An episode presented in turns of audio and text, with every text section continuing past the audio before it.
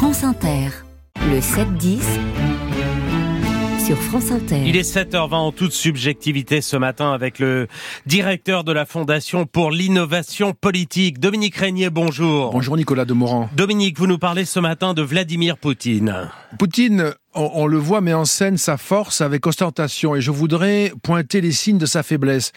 Parlons d'Alexis Navalny, son principal opposant, dont la mort a été annoncée par le Kremlin ce 16 février. Le corps réclamé par sa mère ne lui a été restitué que le 24 février, après acceptation de conditions concernant l'enterrement, sous la pression de menaces sordides, celle d'enterrer son fils dans la cour de la prison, où personne ne peut entrer, celle de l'enterrer n'importe où, sans qu'elle puisse assister à l'inhumation. Le Kremlin a forcé son accord en ajoutant, je cite, Le temps ne travaille pas pour vous, les cadavres se décomposent.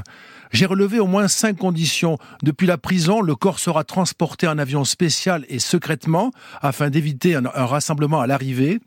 La mère de Navalny sera en permanence accompagnée d'un agent du Kremlin. Mmh. À l'arrivée, la dépouille sera placée dans une morgue située loin de Moscou. Le lieu de l'inhumation sera choisi par le Kremlin et la cérémonie sera strictement familiale. À l'évidence, Poutine redoute les images d'un rassemblement en hommage à Navalny. Elle contredirait la popularité dont le président russe se réclame sans preuve. Il semble plutôt craindre un mouvement d'opposants ce qui l'amène à multiplier les erreurs. Alors justement, quelles erreurs Poutine a-t-il commises? Eh bien Nicolas, il a profondément choqué les Russes en menaçant de ne pas rendre le corps de Navalny à sa mère. Il a été contraint de céder devant l'indignation montante, surtout celle de représentants de l'Église orthodoxe, pourtant fidèle allié du régime. Laisser revenir Navalny en Russie, donner à voir son immense courage, c'était une autre erreur de la part de Poutine. Ne pas l'expulser à son arrivée, encore une erreur. De même, Poutine aurait pu laisser Navalny en liberté surveillée ou l'enfermer jusqu'à la fin de l'élection présidentielle. En fait, le maître du Kremlin, comme on dit complaisamment, s'est fourvoyé.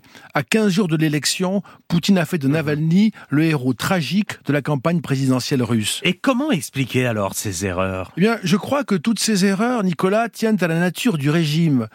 Personne n'empêche un dictateur de persister dans une mauvaise direction. Au fil des ans, près d'un quart de siècle pour Poutine, le despote finit par confondre la prudence, la peur ou l'abattement de la population avec son consentement, les acclamations orchestrées avec un enthousiasme spontané, la propagande avec la réalité. Mais le brouillard des illusions finit toujours par se dissiper. De tels régimes ne se réforment pas, ils s'obstinent jusqu'à s'effondrer. Les Russes le savent bien, c'est toute l'histoire de leur peuple, et leur apparente passivité, muette et douloureuse, est aussi l'expression de leur résistance. Dominique Régnier, merci.